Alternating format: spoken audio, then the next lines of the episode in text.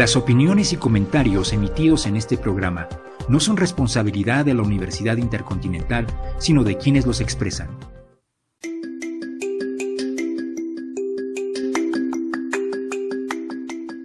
La Universidad Intercontinental, a través de la División de Ciencias Sociales, presenta Edwilcast, el podcast de la licenciatura en Pedagogía e Innovación Educativa.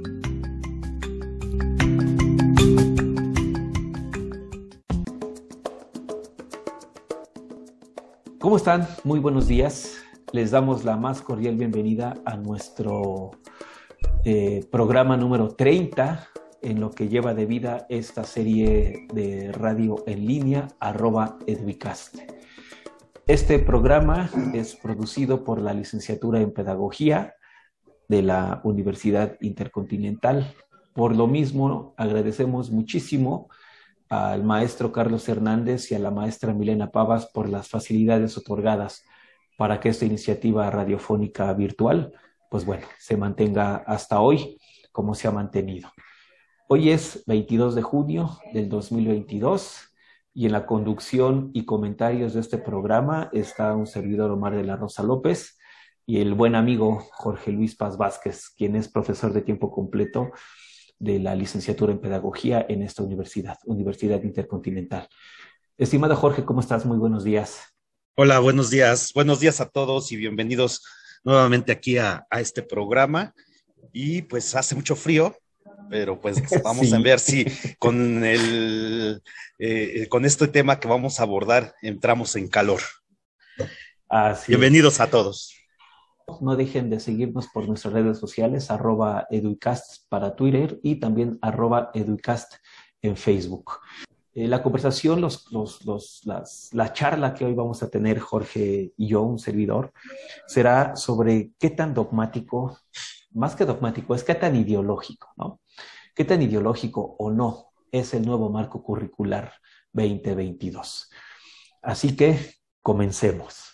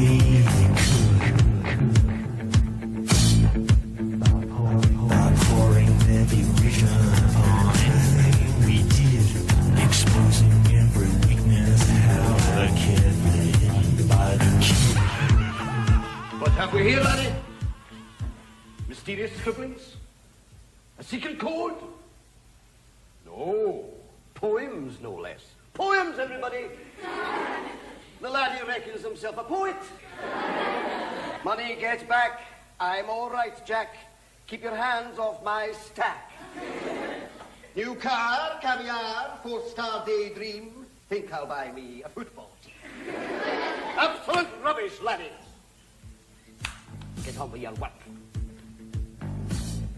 Repeat after me. An acre is the area of a rectangle whose length is one furlong and whose width is one cubit.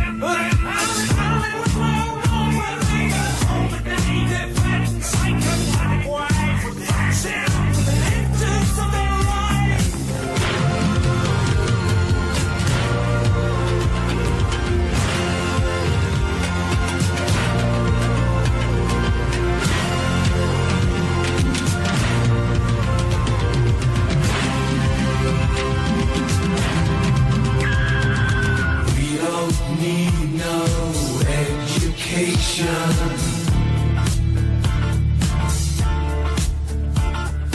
We don't need no thought control.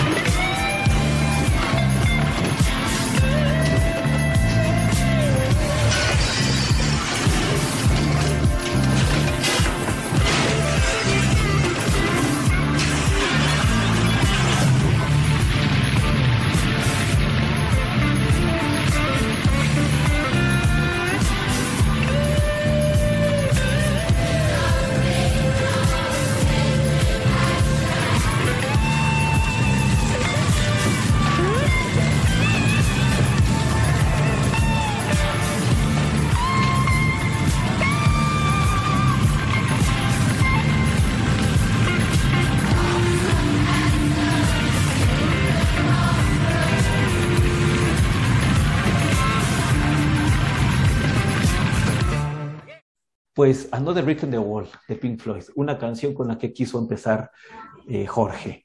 Creo que se me hace una canción muy ad hoc, pero bueno, en, voz del propio Jorge que nos platique. ¿Por qué empezar con esta canción el tema de la ideología en el marco curricular, estimado Jorge?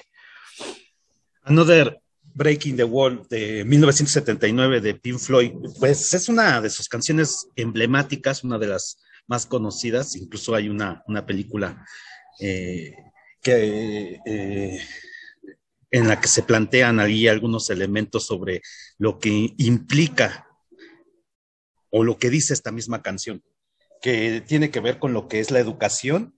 Y bueno, pues este es, es una queja, ¿verdad?, al sistema educativo, al, al hecho de considerarlo como un, digamos, aparato ideológico, como un dispositivo de poder que produce a la gente en masa y solamente la produce en un sentido de productividad, de valor, de capital humano, etcétera, etcétera. Entonces, me parece muy pertinente la canción eh, con respecto al tema que vamos a abordar en este momento. Sí, coincido. Tú hablabas ya de la película, también una película emblemática de Wall, ¿no? Se llama la The película. Wall. Y ahorita que, que, que, ves esto de la producción en masa de los sujetos, recordarás, hay una escena en donde los estudiantes eh, van formados en una máquina, digamos, similar a una máquina de, de tortillas, por, por, por, hacer alguna, alguna analogía. Van formados en, un, en, un, en, un, en una banda, ¿no? Podríamos decir una banda metálica, con sí. una máscara de puerco, ¿no? Todos los estudiantes sí. con una máscara de puerco y caen en un contenedor en donde los hace, pues como... Los tritura. Los tritura, ¿no? Y ya sale toda la carne molida eh, este, en, en, en, una, en, un, en una sola pues sí, ¿cómo llamarlo? De una, de man, sí, más, más, bien, una... más, bien, todos los sujetos que van triturándose salen todos ya conformados, homologados en una masa de carne gigantesca, ¿no? Sí, es una metáfora de lo que es la homogeneización, ¿no? Exactamente. Y ¿no? es una crítica al sistema educativo de cómo trata de erradicar las diferencias, la singularidad todo Exacto. en pos de esta homogenización. Y bueno, eh, yo a mí me parece que es importante señalar que esta canción se da en un contexto muy importante. Eh, no sé, tendríamos que recordar que en esas épocas, unos años antes, este, uno de los filósofos más importantes de Francia, de, de incluso del movimiento del 68, que fue Michel Foucault, va a plantearnos en diferentes textos varias críticas a lo que son en general todas las instituciones. Y uno de, los aspectos en los que él se va a centrar es en el poder. Quizás él no menciona conceptualmente la ideología, pero sí empieza a hablar de los discursos del poder que nos atraviesan y sobre todo pensando en esa sociedad disciplinaria que él tanto critica. Una sociedad disciplinaria eh, que controla los cuerpos, que controla las mentes a través de lo que él denominaría la biopolítica y va a conducir a las subjetividades y a las intersubjetividades, a este proceso de homogenización, de igualación, de, en donde se pierde, como ya mencioné en un momento, la singularidad, la diversidad, la pluralidad y, y todo esto, ¿no? Eh, todo en función de este capitalismo rampante pero sí es importante señalar que se da esta canción en el seno de esas épocas, de unas sociedades todavía disciplinarias. Habría que ver cómo es en la actualidad, en la contemporaneidad, si se sigue dando desde esa perspectiva, si las cosas son de la misma manera, si podemos seguir hablando de sociedades disciplinarias o ya no, pero más allá de eso, si se sigue homogeneizando desde el sistema educativo y de qué manera, o cuáles son las, los nuevos discursos, las nuevas ideologías desde donde se soporta esta, esta maquinaria, estos aparatos, estos dispositivos, ¿no? Exacto. Eh, eh, hay, hay, otro, Althusser es, recuérdame su nacionalidad, francés. Es francés también, es de, también de la época de Foucault, claro. Y, ahorita que esto que mencionas a Foucault, las dinámicas, las dinastías del poder, cómo nos atraviesan la biopolítica, los dispositivos con los que se, se, se subyuga, se domina, me haces pensar precisamente también de lo que dice el ¿no? sobre los aparatos ideológicos del Estado, que hay aparatos represores ¿no? que, que, ejercen la violencia de manera explícita, mientras que hay otros que son eh, aparatos ideológicos, que aunque ejercen una violencia simbólica, no dejan de ser violentos, pues, pero además lo que, lo, lo, que, lo, que se busca con los, con los dispositivos, con los aparatos ideológicos, es homologar el pensar, homologar el lenguaje, homologar el actuar, ¿no? Y el homologar desde las lógicas de quienes nos gobiernan, desde quienes, desde las cúpulas, ¿no? Del poder, que son, en términos muy trillados, eh, los grandes titiriteros, ¿no? Del, del sistema valdría la palabra, ¿no? y, acabas de eh, tocar, perdón, perdón, perdón, este, acabas de tocar un, un, aspecto muy relevante, la, la cuestión del lenguaje. Lo que pasa es que el lenguaje, en el lenguaje se alojan gramáticas, sentidos, una semiótica que puede traducirse en ciertos aspectos de nuestra existencia. El sentido el sentido desde, eh, que se construye a través del lenguaje y el discurso, de las ideologías, es el marco de comprensión y a la vez el marco de acción a través del cual vamos a nosotros actuar en la vida. Es decir, eso es lo que nos va a dar la posibilidad de ser y estar en el mundo de una cierta manera, valorar las cosas de una cierta manera. Por lo tanto, es sumamente relevante no perder de vista que aunque son aparatos ideológicos, es decir, aparatos que están, que su objetivo se dirige a la cuestión simbólica, no quiere decir que no tengan eh, un efecto sumamente relevante, preponderante en la existencia de los sujetos. Porque desde los sentidos es también desde donde se construye las vidas, la experiencia vital. No, desde el ser y el estar. Es ahí donde nos somos trastocados, somos vulnerados y nos vamos configurando, ¿no? Desde esas grandes eh, eh, metanarrativas, ¿no? Eh, tengo aquí un librito de Luis Villoro que se llama El concepto de ideología. Por supuesto, ni Jorge ni yo pretendemos agotar la gran discusión que existe en torno a esta palabrita ideología. Sería muy vasta y de niveles de profundidad, ¿no? y de niveles de profundidad que, pues bueno, no vamos a alcanzar en este programa pero a manera nada más de presentar un bosquejo, unas características, algunos lineamientos que nos permitan una comprensión un tanto más clara de lo que hablamos cuando nosotros decimos ideología, ¿no? La definición, que es muy breve, que da este autor, repito, Luis Villoro, es la siguiente, leo textual. Empiezo cita. La ideología consiste en una forma de ocultamiento en que los intereses y preferencias propios de un grupo social se disfrazan al hacerse pasar por intereses y valores universales y se vuelven así aceptables por todos. Y bueno, cierro cita. Y este grupo social, pues regularmente son los grupos que están en el poder. ¿no? Y entonces los valores, las miradas, las idiosincrasias de aquellos que están en el poder nos trastocan a través de las ideologías que se promueven y que ellos mismos construyen y que ellos mismos generan, ¿no? Y última cita, más adelante, en este mismo texto, en la página 27, va a caracterizar, ¿no?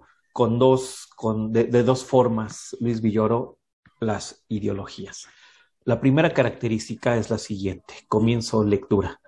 No están suficientemente justificadas, es decir, el conjunto de enunciados que las expresan no se funden razones objetivamente suficientes. Y segunda característica, cumplen la función social de promover el poder político de ese grupo, es decir, la aceptación de los enunciados en que se expresan esas creencias favorece el logro o la conservación del poder de ese grupo.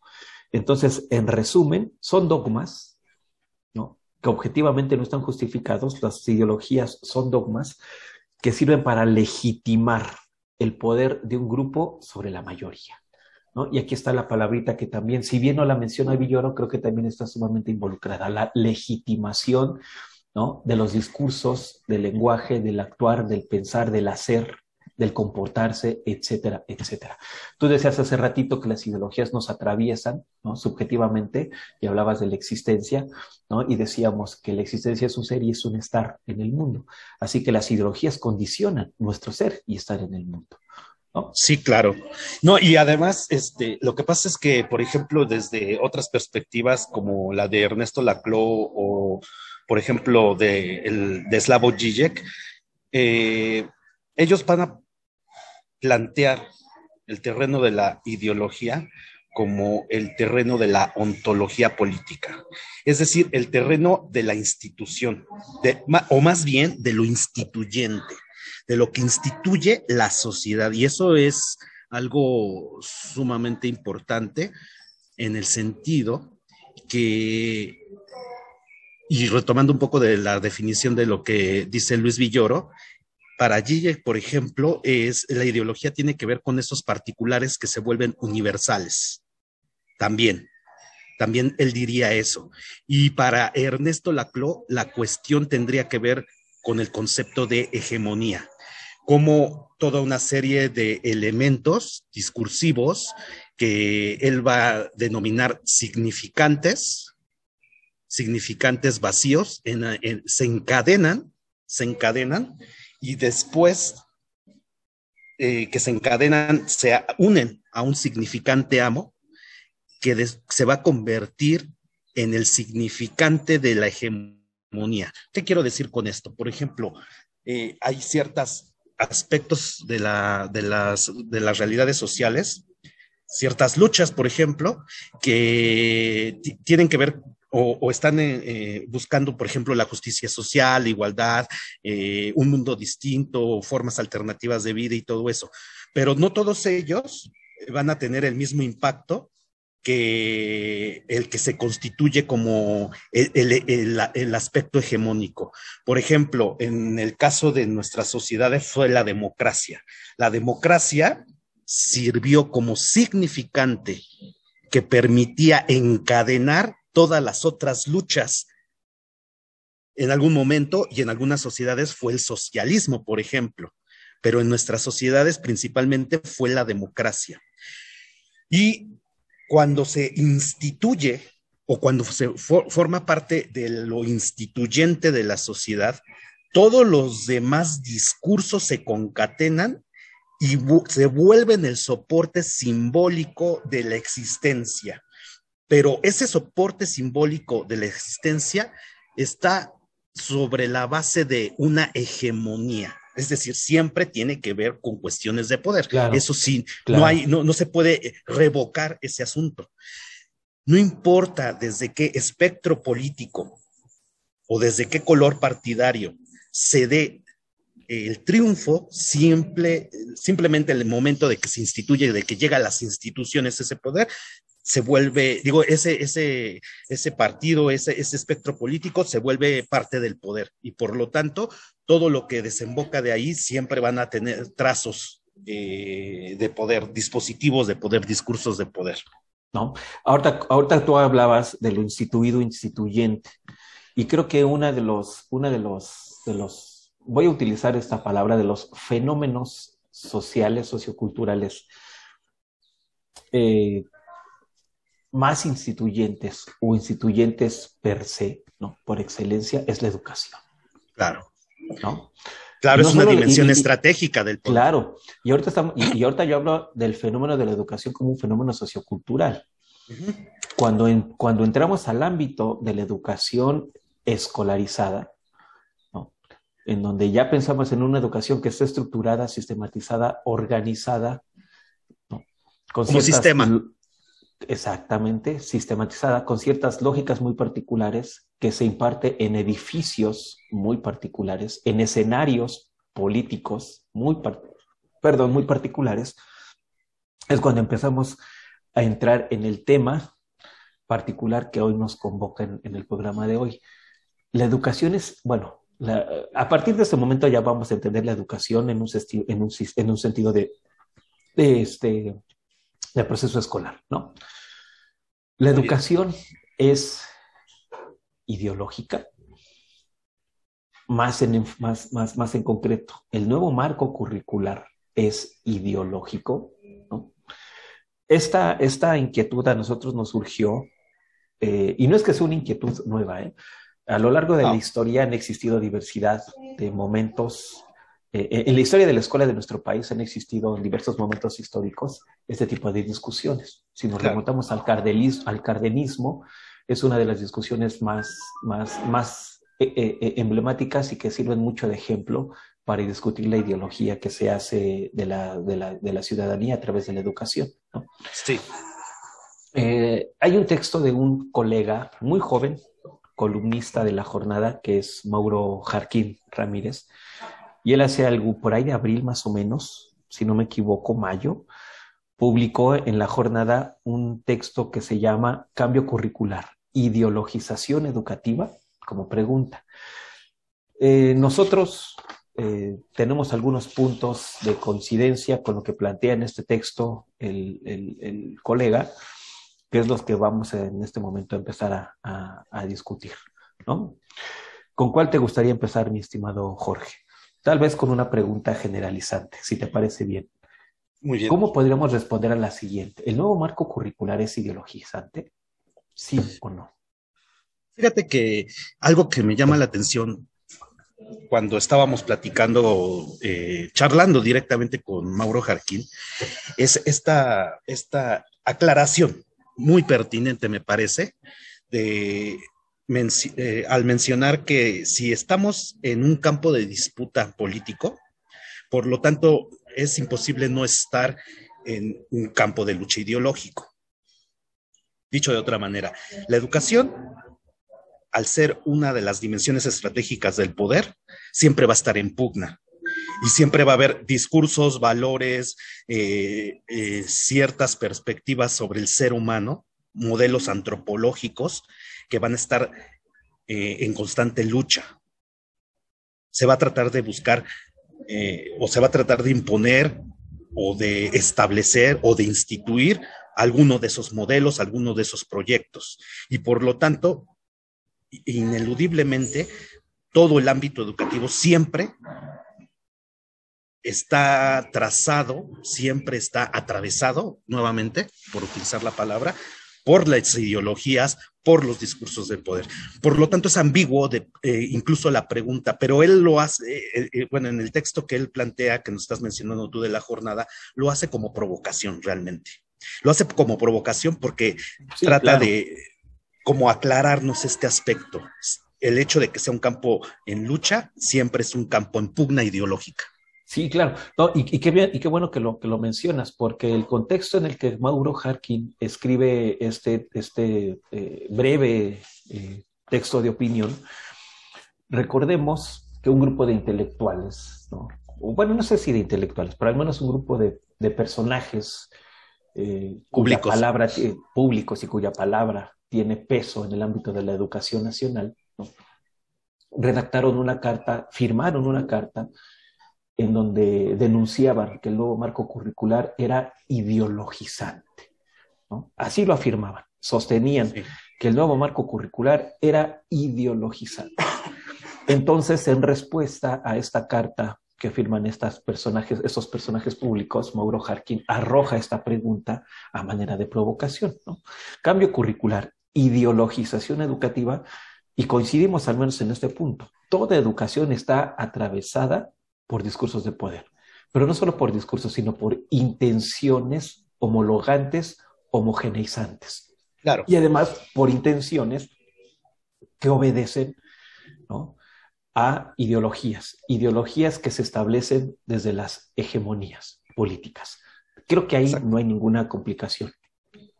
Sin embargo, me parece la pregunta, más allá también de que sea una pregunta de provocación, creo que sí tendríamos que esclarecer si al menos este nuevo marco curricular es ideologizante en el sentido que nosotros la venimos planteando al principio del programa. Claro. No, es realmente, y voy a utilizar las palabras de este, de, ay, ayúdame con el autor, tú lo conoces, el que escribe mucho sobre discurso político, análisis de discurso político, eh, análisis crítico del discurso. Van, este, Van, Van Dyck, Van Dyck. Van Dyck, Van Dyck, Van Dyck, sí. Van Dyck, no, no, no sé cómo se pronuncia. Bueno, voy a utilizar las palabras que él mismo, eh, eh, a las que él mismo recurre cuando escribe mucho sobre este tema. ¿Será que realmente el nuevo marco curricular busca un control de mentes? Porque uno de los elementos de, de, la, ideología es precisamente el control de la mente de las mayorías, en términos de Gramsci, de las masas. ¿no? ¿Qué es lo que hacen, por ejemplo, eh, en su momento se identificó que hacían las, los, los, los, medios masivos de comunicación. Por eso eran ideologizantes. Controlan, dominan la mente de las masas y entonces las hegemonías a través de estos medios masivos de comunicación tienen el control de la banda, ¿no? De la gente para su gobernanza, para hacer válidos sus intereses, para legitimar, etcétera, etcétera, etcétera. Regreso a esta idea entonces, el nuevo marco curricular realmente buscará este control de mentes o no. Creo que por ahí también podríamos empezar a discutir y a reflexionar e intentar responder si realmente el nuevo marco curricular es ideologizante o no, en este sentido, ¿no? De un control explícito del pensar, del sentir, del comportarse, del lenguaje, ¿no? Porque entiendo lo que tú mencionabas al principio, ¿no? Que todo sistema educativo es una pugna política. El mismo Pablo Freire ya lo decía, es una arena de lucha, ¿no? Henry Giroux y muchos otros teóricos de, la pedagogía crítica sí lo sostienen, Pero que sea marcada una ideología como tal, que busque la alienación y alineación de los sujetos que en ese sistema se educan. ¿Podríamos entenderlo de esta manera? No sé qué. Bueno, mira, yo, yo eh, podría reiterar con las eh, definiciones, por ejemplo, las breves definiciones que estabas mencionando eh, con respecto a Luis Villoro y que después las, digamos, completé con lo que decía Zizek, ¿no? Son esos particulares que se vuelven universales o que se buscan universalizar. Volvemos al mismo punto. Me parece que todo proyecto que tiene una perspectiva epistemológica, política, ética o moral, todo proyecto de alguna manera va a buscar, y aquí voy a utilizar unas palabras de Manuel Castells, modelar la mente. Ya no, voy a eliminar en este momento el control y la alineación, pero sí voy a dejar la palabra modelar la mente, esculpir la mente. Y me parece que sería ingenuo creer que exista algún tipo de discurso educativo que no busque modelar la mente, puesto que son proyectos antropológicos. Entonces, eh, de momento podríamos caer en la trampa podríamos caer en la trampa de que es que esta, esta, este, este nuevo modelo educativo tiene una clara intención de cambiar la forma de pensar de las personas, de manipularlas. De alguna manera, el, el modelo, los modelos educativos y la educación en general busca ese efecto en el sujeto. Es decir, busca sujetarlo. Entonces, hay una interpelación directa al individuo desde los discursos, que es irrevocable. No se puede abstraer el sujeto de, esas, eh, de esos interdictos establecidos en la institución. En, la, eh, en, la, en el ámbito de la sociedad en general y en el ámbito particular de la educación y de otros dispositivos pedagógicos, siempre va a haber una interpelación ideológica, siempre. Claro.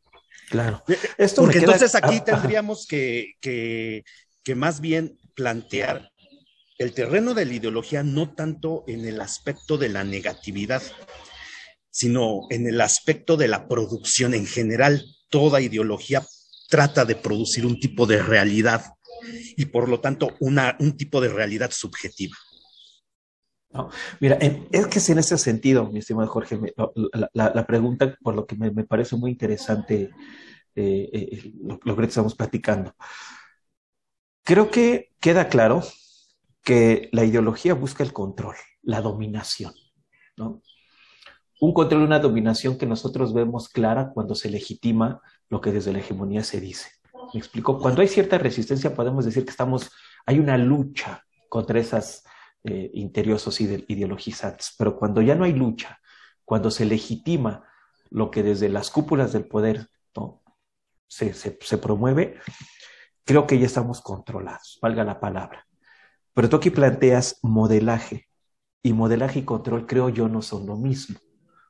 ¿Me explico? Entonces, si nosotros decimos que el control es una característica de la ideología, mientras que el modelaje no precisamente es ideología, ¿voy claro? No, es, no precisamente es control. Es con, modelaje. perdón, sí, modelaje no precisamente es control. En consecuencia, el modelaje puede ser un matiz de la ideología sin que sea ideología. Y encontramos que en el nuevo marco curricular hay modelaje y no control, podríamos estar pensando que el nuevo marco curricular no es ideologizante. Podría ser, podría ser. Sin embargo, si hay elementos que se podrían considerar como en cualquier otro sistema educativo de cualquier otra época de nuestra vida nacional, que buscan la concreción de ciertos ideales, de ciertas ideas, de ciertas lógicas, de ciertas cosmovisiones, ¿no? Porque mira, espero no estar siendo muy, muy, muy revoltoso por esto. A José Vasconcelos se le aplaude mucho aún hoy, después de que casi 100 años de la generación de la Secretaría de Educación Pública. Los, tres años que los tres años que José Vasconcelos estuvo en la Secretaría de Educación Pública hizo cosas maravillosas. Se dice hoy a la fecha que hizo cosas ejemplares, monstruosamente magníficas. Pero si nosotros también lo vemos a la luz de este análisis ideológico, podríamos pensar también que lo que hizo José Vasconcelos fue ideologizar a la nación desde lógicas diferentes a las que habitualmente estamos acostumbradas o acostumbrados. Pero su tarea fue tan ideologizante, podríamos decirlo así, de la misma forma que la tarea de este, Lázaro Cárdenas. Y posiblemente tan ideologizante de la misma forma ¿no? De la nueva escuela mexicana. Entonces, ¿cuáles serían... Y lo mismo diríamos del modelo neoliberal, por supuesto. Y lo, exacto, y lo mismo diríamos del modelo. Entonces, ¿cuáles serían los elementos? Cuando nosotros hacemos el análisis de los sistemas educativos mexicanos y vemos que hay ciertos elementos que están atravesados ¿no? en, en estos diversos momentos, ¿Por qué a unos sí les llamaremos ideologizantes y por qué a otros no les llamaremos ideologizantes? En otras palabras, ¿por qué a los de José Vasconcelos no los llamamos ideologizantes? ¿No? Cuando, en cuando en el análisis encontramos elementos que podrían ser muy bien involucrados, ¿no? ¿Y por, qué a los de y por qué, exacto, ¿y por qué a los de Lázaro Cárdenas sí les llamamos ideologizantes? ¿Por qué a los de Jaime Torres Bodet no les llamamos ideologizantes, por ejemplo, y a los de la nueva escuela mexicana sí les llamamos ideologizantes? No sé si me, si me explique. Pero bueno, pero, ¿qué, te, parece si hacemos una pausa y nos vamos a nuestra segunda canción del, del, perfecto, programa? Perfecto, Porque también eh, eh, las expresiones musicales, las expresiones artísticas también pueden dar muy pueden dar también cuenta, ¿no? De, una manera muy clara, muy estética, ¿no? De los aconteceres del contexto. Bueno, la, la, la, la, canción que escogí es de un grupo uruguayo que se caracteriza por, por, por una lírica contestataria, vamos a llamarla de alguna forma, por una lírica eh, crítica, valga la palabra, ¿no? Este, y no son unos jovenzuelos, ya los músicos que integran este, este grupo ya, ya, ya tienen sus buenos años encima. Sin embargo, creo que, repito, las narrativas de sus, de sus piezas musicales son muy pertinentes a los contextos de la juventud y del siglo XX. Voy por la ruta en mi camioneta blanca,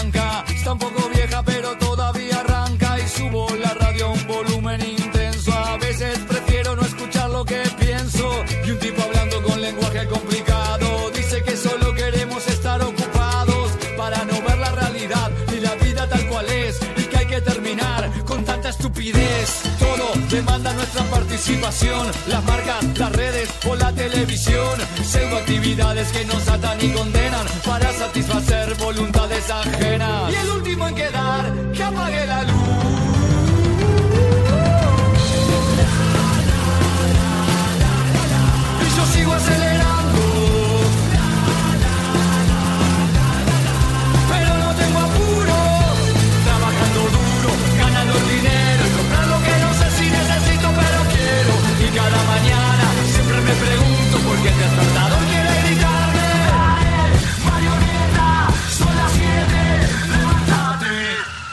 Freno, arranco. En la radio hay un aviso que me pide que le pida plata a un banco. Y bueno, quizás un préstamo no viene mal. Justo estaba yendo al mall para ver qué puedo comprar. Terminó la tanda y el tipo sigue hablando. Y va filosofando sobre el mal que nos va hundiendo. Estamos queriendo humo y humo nos están vendiendo. Y como estamos durmiendo, el alma nos están robando. Felicidad enlatada para un mundo infeliz. Puro barniz, todo se consume rápido y sin bis. Esta sociedad es como un pelo sin frizz. Si en marzo es novedad, es viejo en abril.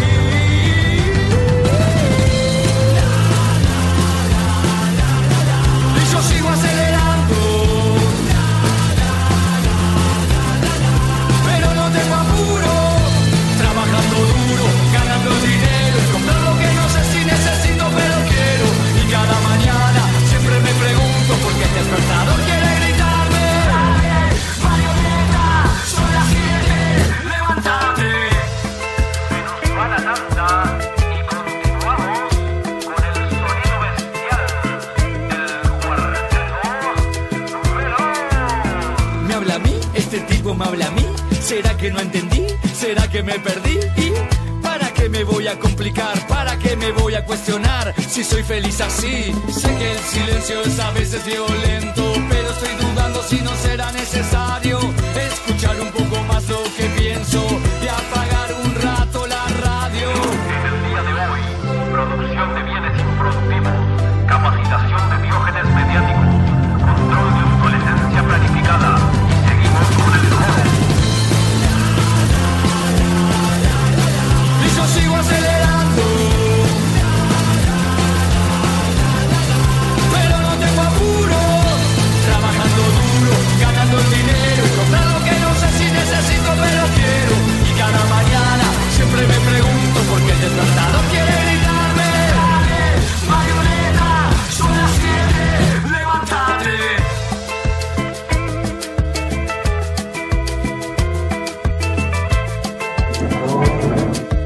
Hay la canción, con mucho ustedes pudieron escuchar es un personaje que se llama Mario y que obedece a los convencionalismos de su época, ¿no? Convencionalismos que les son dictados desde los diversos dispositivos de los que ya hablábamos con Althusser, de esos dispositivos ideológicos, ¿no?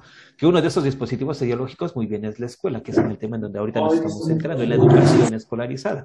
Pero encontramos muchos otros dispositivos, como puede ser la familia, puede ser, este, no sé, ayúdame, eh, un, pues eh, las instituciones en general, ¿no? Instituciones en general, sí, claro, ¿no? Y no importa si son... Eh, Althusser en ese entonces hablaba de las instituciones ideológicas del Estado. Bueno, hoy el Estado se ha visto rebasado eh, por una serie de acontecimientos globales de política internacional que a finales de los 80 han reducido al Estado, pero la ideología sigue siendo institucionalizada, instituyente, ¿no? Y ya no precisamente son las instituciones del Estado quienes nos ideologizan, sino pueden ser instituciones del sector privado, del sector monetario, que también siguen haciendo un papel magnífico en ese sentido. ¿no? Entonces, bueno, pues hay la canción de un personaje que se llama Mario, y creo que hay muchos Marios en el mundo. En el mundo, ¿no? Y en algún momento creo que hasta nosotros, nosotros cumplimos estos, estos roles. Entramos Claro, en los sí. cánones de ejecución y también somos absorbidos y, y de, de manera consciente o no consciente, en algún momento somos también obedecemos, ¿no? A las formas hegemónicas de convivencia, ¿no?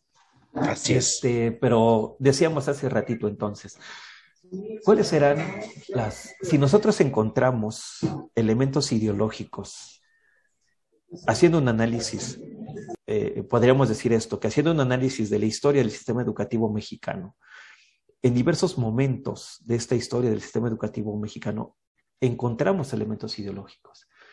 Pero entonces, ¿qué va a decir o qué, o, o- o- qué es lo que va a determinar que a unos, que a unas propuestas educativas en particular, sí las señalemos abiertamente, directamente como ideológicas, mientras que otras propuestas, aunque contengan elementos ideológicos, se escapen a ese señalamiento. Ponía el ejemplo de Vasconcelos. Yo no he Sí. escuchado hasta ahora que digan que Vasconcelos ideologizaba o que utilizaba, este, pues sí, que, que, que, que, que con base en la ideología, eh, bueno, que su propuesta era ideologizante. Pues. Yo no he escuchado hasta ahorita a alguien que haya dicho que Vasconcelos tenía una propuesta ideologizante, ¿no? aunque tenía elementos. Pero he escuchado a muchos que Lázaro Cárdenas y el socialismo, etcétera, etcétera, sí Claro. fue una propuesta ideologizante. Es Sí. decir, ¿cuáles son? ¿Cuáles crees? O sea, no, no sé qué podrías comentar al respecto. estimado. Si es- Fíjate si es que- Primero, si es, si- o sea, primero si es que coincides con esto que planteo, eh, no sé. No, claro, claro, claro que sí, pero hay que tomar en consideración lo siguiente. Esto tendríamos que enmarcarlo también en una serie de disputas históricas mucho más amplias. En este caso es la, lo que es la lucha entre el capitalismo y el socialismo. Eh, la Guerra Fría se caracteriza, entre muchas cosas, por esta guerra ideológica, pero que, eh, eh, ah, retomando esta palabra de lo ideológico, que sí puede ser ideológico, que no, porque algunas cosas se les denomina ideológico y por qué no, y a otras por qué no. A mí me parece que la palabra, la, el concepto ideología también ha adoptado una carga negativa. Es más, eh, en muchas, desde muchas perspectivas, siempre tiene una carga negativa. Por lo tanto, se utiliza en el campo político, principalmente para, eh, para negar, tachar, este, deleznar a alguien o alguna, alguna propuesta. Entonces, si yo creo que eh, eh, esa sería una primera aproximación a la respuesta de lo que estás planteando. Cuando se plantea un cierto discurso que se opone a lo que está establecido hegemónicamente, la primera respuesta, que es una respuesta contestataria, siempre va a ser menoscabar, menospreciar esos discursos. Y una manera de hacerlo es tachándolo de ideológico. Sí. Entonces, también hay que entender que en el ámbito macrohistórico, es decir, macrotemporal y macroespacial, también hay una lógica hegemónica que ha tenido la de ganar todo el tiempo, que es la línea del liberalismo, hoy en día transformada en neoliberalismo. esa, esa discursividad moderna que fue la que ganó la batalla ideológica, es una de las que ha generado la mayor cantidad de choques y la mayor cantidad de polémicas, eh, al menos a partir de la segunda mitad del siglo XX.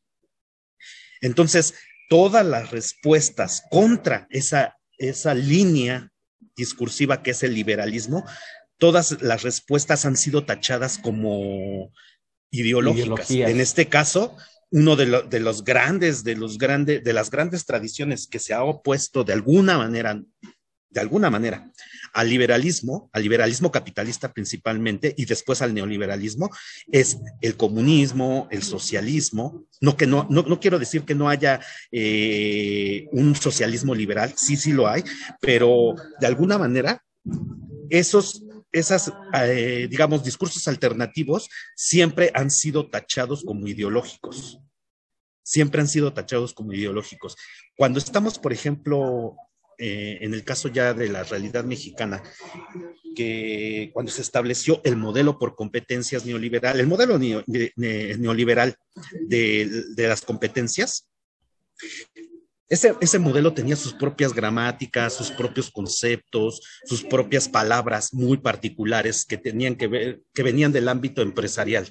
Eh, todo lo que tenía que ver con lo que es la calidad, la eficacia, la eficiencia, el emprendedurismo, la excelencia, etcétera. De alguna manera es uno de los discursos hegemónicos que mayor fuerza ha tenido en, eh, en todo el mundo. En este momento que se está eh, impulsando una nueva perspectiva educativa y que trata de dar contra principalmente al, aspecto individualista de esa, digamos, de esa antaña tradición neoliberal, la respuesta inmediata, contestataria, va a ser tildarlo de, una propuesta ideológica. ¿sí? Pero volvemos al mismo aspecto, al mismo punto si, no, partimos de la ideología, los particulares se vuelven universales, bueno, todas estas ideas del libre mercado, de la competencia, de la eficacia, de la eficiencia, todas estas propuestas que pertenecen al ámbito empresarial, son particulares que se universalizaron.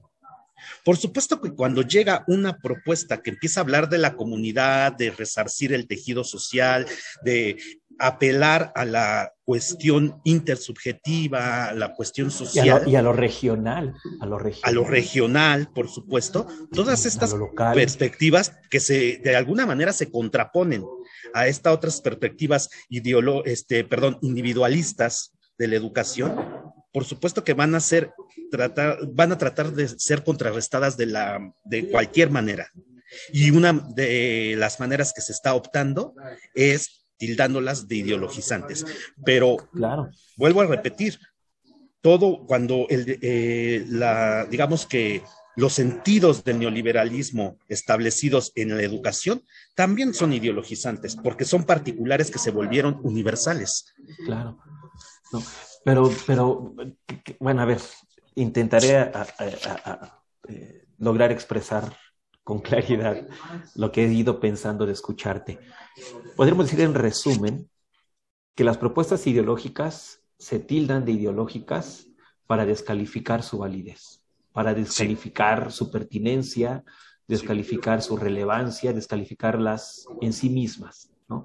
Por el simple hecho de ser propuestas que contravienen a los intereses al orden hegemónico. Al orden hegemónico, ok. Sí. Sin embargo, este orden hegemónico, como tú bien lo planteas, nace de particulares. Sí. Que se legitimó y que ahora, al ser legitimada o al haber sido legitimado por las grandes mayorías, sí. nosotros fuimos alienados por ideologías neoliberales y que al ser o al de estar alienados por ideologías neoliberales, todo aquel o toda aquella propuesta, discurso contraria. contraria, nosotros la tildamos de ideología desde el argumento de nuestras propias ideologías. Claro, exactamente. ¿No? Sí, sí, sí, sí. Y ahí está el asunto. Vean qué interesante. Entonces, y en este, y entonces, en estos, en este ámbito de disputa ideológica, es lo que hago énfasis que decías en un principio, es el ámbito en donde se mueve la escuela. Es el ámbito en donde se mueve la educación. En ese sentido, sí estaríamos, creo, eh, lo digo, lo, lo, decimos una vez más, de acuerdo con este, con este texto. ¿no? En cierto sentido, no hay propuesta educativa que carezca de ideologías o que carezca de tintes, principios ideológicos, porque cierto es, y ya también lo mencionabas, obedece a, a, a, ideales de hombre, de sociedad, de Estado, de cultura, de sujeto, de etcétera, etcétera, etcétera, ¿no? Si acaso yo pondría, eh, ahorita haciendo una revisión hacia, hacia atrás, ¿no? Uno de los proyectos que ha sido cuestionado, eh, eh, uno de los proyectos educativos que ha sido cuestionado en la historia de, la escuela en nuestro país fue el de Gabino Barreda. Y no sé, ahorita estaba pensando cuando, cuando explicabas el por, qué, el por denostamos a unas propuestas como ideológicas, mientras que a otras las aplaudimos y las abrazamos. Eh, Gabino Barreda pensó precisamente en, esta, en, esta, en este modelo positivista, porque de la misma manera que Augusto Comte pensó que la ciencia, al estar alejada de toda ideología, al no obedecer a ninguna ideología, pues entonces la ciencia es el camino para el orden, el amor y el progreso. Con esta lógica, Gabino Barreda intentó llevar a cabo este, esta, esta reforma de 1862, 61, ¿no? 60 y, no, en el 67, bueno, finales de los 60 del siglo XIX, pues ahorita me falló un poquito el año preciso. Tal vez ahí podríamos encontrar una posibilidad de, eh, o, o, una muestra de lo que puede haber sido un sistema educativo no ideologizante. ¿eh? Me atrevo a decirlo así.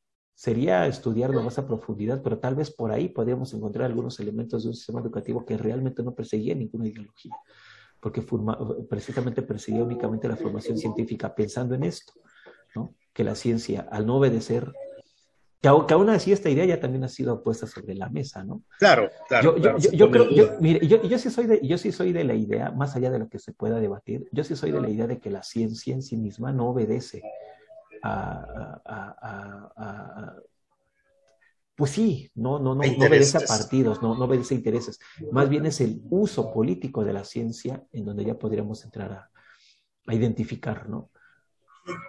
¿Por qué usamos tal teoría o, o, o, cuáles son las intenciones para, para, para, hacer uso de tales avances científicos, etcétera, etcétera. Pero en el uso político de la ciencia yo creo que existe el debate de la ideología, no en, el, no en la ciencia en sí misma. No lo sé, pues me están faltando tal vez ahorita palabras, ideas, pero, pero, pero no sé, eh, ¿qué quisieras decir, agregar más, estimado Jorge?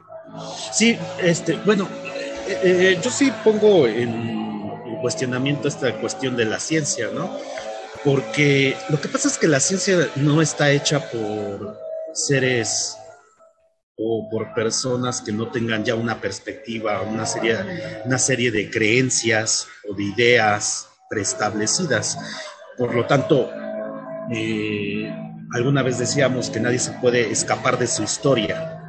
Y claro. la historia la escriben de alguna manera los, los, los poderosos establecen las pautas para entender nuestra historia, establecen los marcos para la comprensión de las cosas y por lo tanto el hecho de estar inmersos en ello, volvemos al punto, la ideología no puede, más bien no puede estar al margen de lo que, de lo que un sujeto, el sujeto investigador, piense. Ya de alguna manera nos condiciona. Por supuesto que hay una intención permanente en los estudios científicos, sobre todo en las ciencias sociales, de, de digamos, de, vigilancia epistemológica, como diría Pierre Bourdieu. Por supuesto, se intenta eh, desactivar esos condicionamientos que tenemos. Pero el hecho de que se intenten desactivar no quiere decir que eliminamos completamente todas esas cosas sobre las que nos movemos. Ya hay algo dado en nosotros, hay una subjetividad establecida desde un orden específico y ya el pensar de una cierta manera, el tener ciertos conceptos, incluso oponerte a ellos, ya de alguna manera te está determinando. Sí. Bueno, sí, en cierto sentido me haces pensar en el libro este de Thomas Kuhn, ¿te acuerdas? sí, claro, los paradigmas. ¿no? Que para que un paradigma, eh, eh, para, que un para, para, que un paradigma ya lo suficientemente consolidado sea removido por nuevos paradigmas, también tiene que estar sostenido este nuevo paradigma en, ciertos valores de la época. Porque si el paradigma también atenta contra los valores de la época, difícilmente podrá posicionarse como el paradigma dominante. Legitimarse. Legitimarse, exactamente. ¿no? Y, y me pongo a pensar, eh, muchos, muchas lógicas, bueno, muchos movimientos sociales que hablan sobre la, despenalización del aborto, por ejemplo, sobre eh, el matrimonio entre personas homosexuales, pues son paradigmas, son ideas que no están totalmente respaldadas por los valores de la época. Y al no estar totalmente respaldados por los valores de la época, pues está costando muchísimo trabajo posicionarse como discurso. Institucionalizarse. ¿no? Como institucionalizarse exactamente. Mira, y esto nos lleva, o esto me lleva a otra, a otra idea ya para ir cerrando el programa de, de hoy. ¿Será posible estar fuera de la ideología? ¿Será posible pensar fuera de la ideología? Yo creo que no. Definitivamente no. Fíjate, no, Slavoj Žižek, que me parece que es uno de los filósofos que ha reactivado el debate de la ideología, dice que la ideología produce realidad. Esa es una frase sencilla, pero que me parece que nos da una línea de por dónde se puede estar pensando esto. La ideología produce realidad. Es decir, más allá de que sea algo verdadero, o sea, de la falsa conciencia de la que hablaba Marx, por ejemplo, más allá de que haya una falsa conciencia, más bien produce realidad. E incluso nuestra mirada, nuestra, nuestro pensamiento y lo que creemos puede ser completamente correcto. ¿Sí? Completamente correcto. Mira, por ejemplo, un ejemplo tremendo es el nazismo.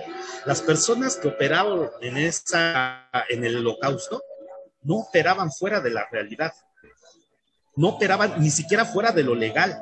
Era tanto legal como legítimo matar a judíos. Y eso es tremendo porque la ideología nazi creó toda una estructura de la realidad de tal forma que los que actuaron en ese momento actuaban por el bien común y por el bien de esa sociedad. Eso es tremendo. Eh, eh, esto, esto me hace pensar, mira, Jorge, claro, dices, era legal y legítimo asesinar, perseguir a judíos. Hoy vemos precisamente con sus guardando sus debidas dimensiones, pero seguramente te has percatado de lo que yo me he percatado. Cualquier personaje, persona pública, etcétera, que cuestione el proyecto de nación que se construye desde los desde Palacio de Gobierno hoy es señalado como enemigo de la nación o traidor a la patria, ¿no? Un claro ejemplo de lo que sucedió con la, con la reforma energética. La votaron, ¿no? Es la que propone Morena, la votan y entonces a todos los diputados que votan en contra de la reforma energética, hasta los empiezan a boletinar y empiezan a salir en redes sociales sus nombres, de qué partido son, sus fotografías y los señalan como enemigos de la nación. Va a llegar el momento en que entonces será legal será legítimo que a todos los enemigos de la nación se les persiga y se les elimine. El problema es quiénes van a ser los enemigos de la nación. ¿Te das cuenta? No. ¿Van a ser aquellos judíos que eran perseguidos por el simple hecho de ser judíos? Los enemigos de la nación van a ser los sujetos que por levantar la mano y decir no estoy de acuerdo, en automático te, te conviertes en un outsider en un ajeno a los intereses de nuestro país, no sé. Y creo que eso es uno de los grandes peligros de las ideologías. No es solo la, la, la alienación de los sujetos, sino que a través de la alienación y alineación de los sujetos, estos sujetos alienados construyen cierto tipo de realidades, como tú lo planteas. y nos lleva... Y siempre se deja fuera a muchas otras personas. No, o sea, lo que pasa es que siempre hay un lastre social y siempre va- van a existir los desechos de la sociedad. Por eso mencionaba en un momento que no importa el espectro político del que se hable, de qué lado se encuentre o de qué color sea.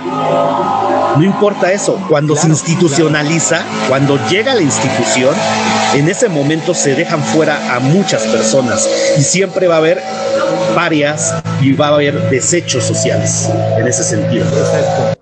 Como, como bien lo dices, no importa, no importa de qué color o de dónde provenga, ¿no? Ese es el, ese es el, ese es, esa es la relevancia, digamos, el papel, lo, lo, lo característico de las, de las ideologías. Hay inclusión, hay exclusión, ¿no?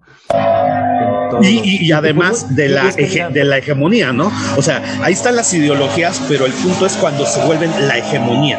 la hegemonía. En la hegemonía eh, siempre va a haber exclusión. los partidos en los mismos discursos liberadores, ¿no? Cuando ciertos discursos liberadores se convierten en hegemonía, resulta que todos los demás discursos, aunque también sean liberadores, pero como no conforman o no, o no coinciden con los principios de los discursos de la hegemonía, pues entonces son excluyentes, no sirven, son cuestionados, o se les dice que no son realmente liberadores, etcétera, etcétera, ¿no? Y creo que Y puede que pasar ahí también tiene que ver, perdón, tiene que ver también porque el modelo político que eh, del que partimos, ese es este de Carl Smith, de amigo enemigo. Sí, Tendríamos más bien que modificar el paradigma político porque no se ha logrado romper con esa idea de que en la política siempre hay amigo enemigo. ¿no? Es, es algo como lo que estás con la revolución, si no estás con la revolución, estás contra la revolución. Es decir, no hay papeles, no hay matices, ¿no? Y eso también lo rompe la ideología, ¿no? La posibilidad de los matices, ¿no? Y entonces en una realidad que es consecuencia de la ideología, los matices no existen. Y es peligroso para quienes habitamos en ellas. Sí, eh, eso da pauta a todo, toda clase de extremismo, ¿no? Exacto. Y lo podemos ver en cualquier orden. Toda la, de hecho, todas las, digamos, las exageraciones o los radicalismos o los extremismos de cualquier pensamiento tiene lastres y tiene también aspectos oscuros y también tiene aspectos sumamente violentos. No creo que hasta el momento hayamos logrado establecer pensamientos que si son llevados a su extremo no tengan alguna consecuencia inhumana incluso. Yo creo que todo pensamiento formulado hasta la actualidad, llevado a su extremo, va a tener siempre una consecuencia contra el ser humano, De alguna manera. Y esto me recuerda mucho a lo que decía Jacobo Rousseau cuando decía que todo eh, inicio de época ya tiene en sí los gérmenes de su fin los gérmenes de su propia destrucción. Lo mismo podríamos decir de los pensamientos, de las ideologías, de los discursos. Ahora, volviendo al aspecto de la educación como tal, independientemente de, de, lo, de lo que se pueda pensar de esta nueva propuesta, finalmente es una propuesta que emana del, de- del gobierno, o sea, del- de las personas que en este Estado, momento claro. ostentan el poder. Y por lo tanto, va a tener aspectos que tanto pueden ser, eh, digamos, este, aplaudidos, pero también podemos encontrar en ello pues sus limitantes y al- incluso sus peligros también. Y eso es lo que tenemos que observar, porque independientemente Exacto. de nuestra perspectiva política, lo que se instituye, para mi gusto, y esa es una cuestión personal, tiene que estar siempre sen- este, observado de- eh, detenidamente, siempre tiene que eh, re- re- revalorizarse y siempre, de alguna manera, tiene que estar en escrutinio para evitar caer en sus extremos. ¿no? Hay, hay, una, hay una máxima kantiana que recordarás es el hombre solo se hace hombre a través de la educación. ¿no? Bueno, de hecho, no solo el hombre, la sociedad humana solo se hace sociedad humana a través de la educación. Escolarizar y no escolarizada y no escolarizada, sobre todo a través de la no escolarizada, pero la escolarizada juega un papel fundamental. Por eso creo que es importantísimo este tipo de, este tipo de discusiones. ¿no?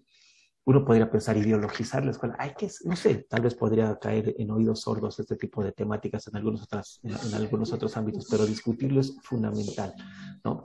Porque eh, eh, gran parte de nuestra vida la pasamos en la escuela. Claro, sí. ¿no? Gran parte Menos los que tenemos el privilegio. El privilegio de, de poder cursar desde, desde, desde preescolar, hasta estudios, hasta estudios universitarios, son más de 20 años de nuestra vida en la escuela. Y ahora Y esa- también con y- la educación inicial que ya tiene cada vez más fuerza, ¿eh? Y en esa escuela se inculcan valores, se inculcan proyectos de mundo, de vida, Sentidos. se inculcan cosmovisiones, se inculcan sentidos, se inculcan significados, se construyen significantes. Y por eso es tan valiosísimo este tipo de discusiones, porque la escuela no es únicamente aquel espacio en donde vamos a aprender ciencia, es un espacio simbólico en donde nos constituimos también simbólicamente. Donde Es un de sub- político. no, claro, donde hay procesos de subjetivación. ¿no? Entonces me hace recordar otro, otra frase existencialista de Jean-Paul Sartre. Él dice, el hombre es lo que hace con lo que hicieron de él.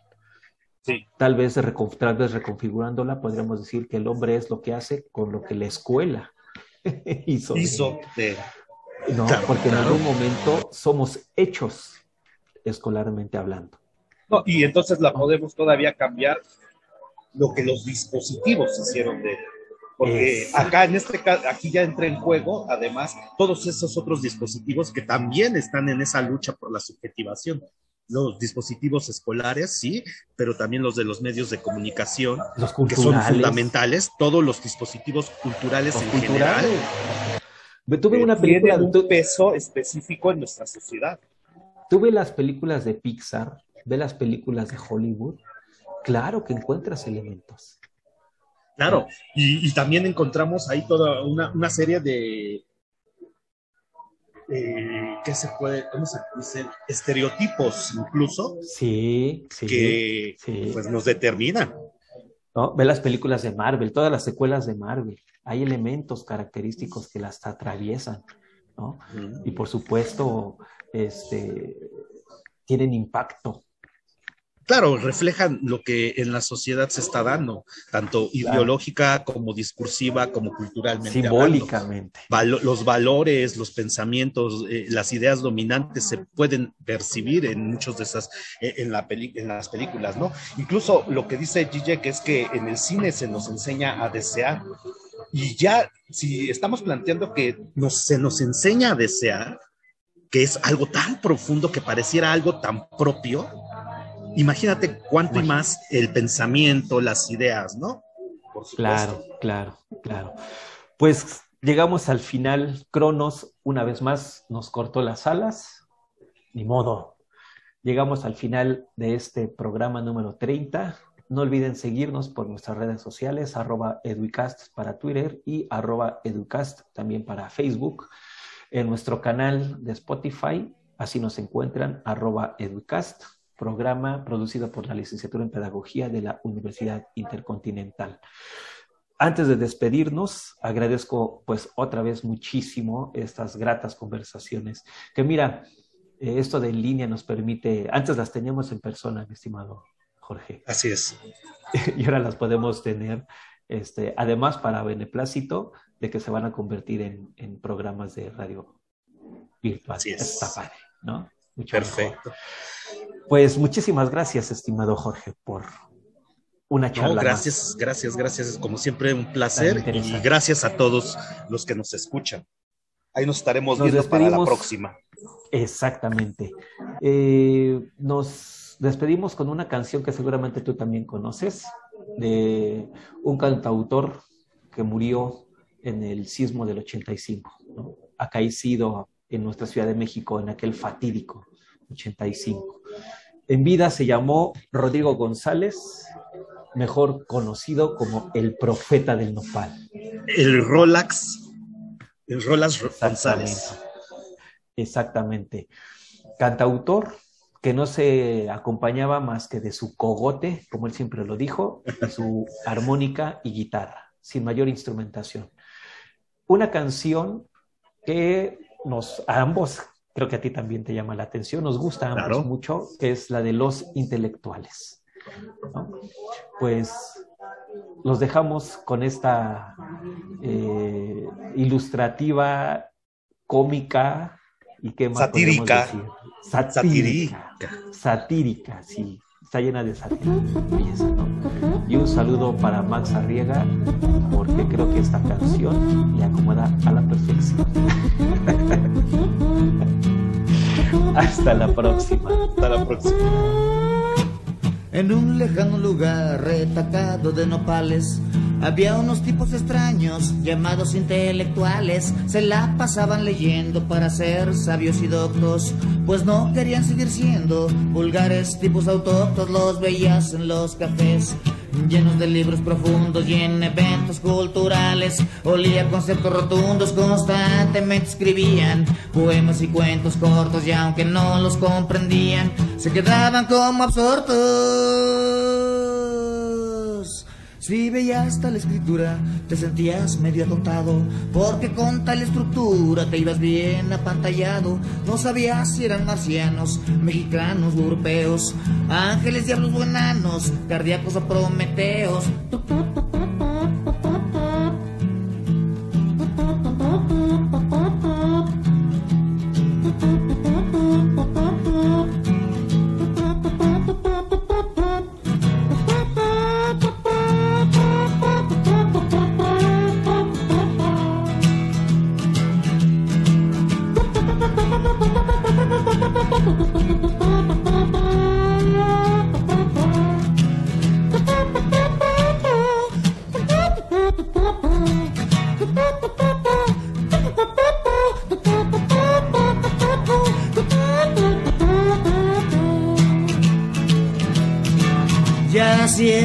Tipos extraños siempre estaban cavilando. Ya está cuando iban al baño se la pasaban pensando. Pensaban cuando comían en la esquina en el avión. Pensaban cuando dormían, pensaban en el camión. Y entre tanto pensamiento, análisis y estructura, decían conocer la neta y hasta también la locura. Pero al llegar a su casa se liaban con su mujer. Sintiéndose de otra raza, nunca daban para comer ya que en un lejano lugar, retacado de nopales, había unos tipos extraños llamados intelectuales. En un lejano lugar, retacado de nopales, había unos tipos extraños llamados intelectuales.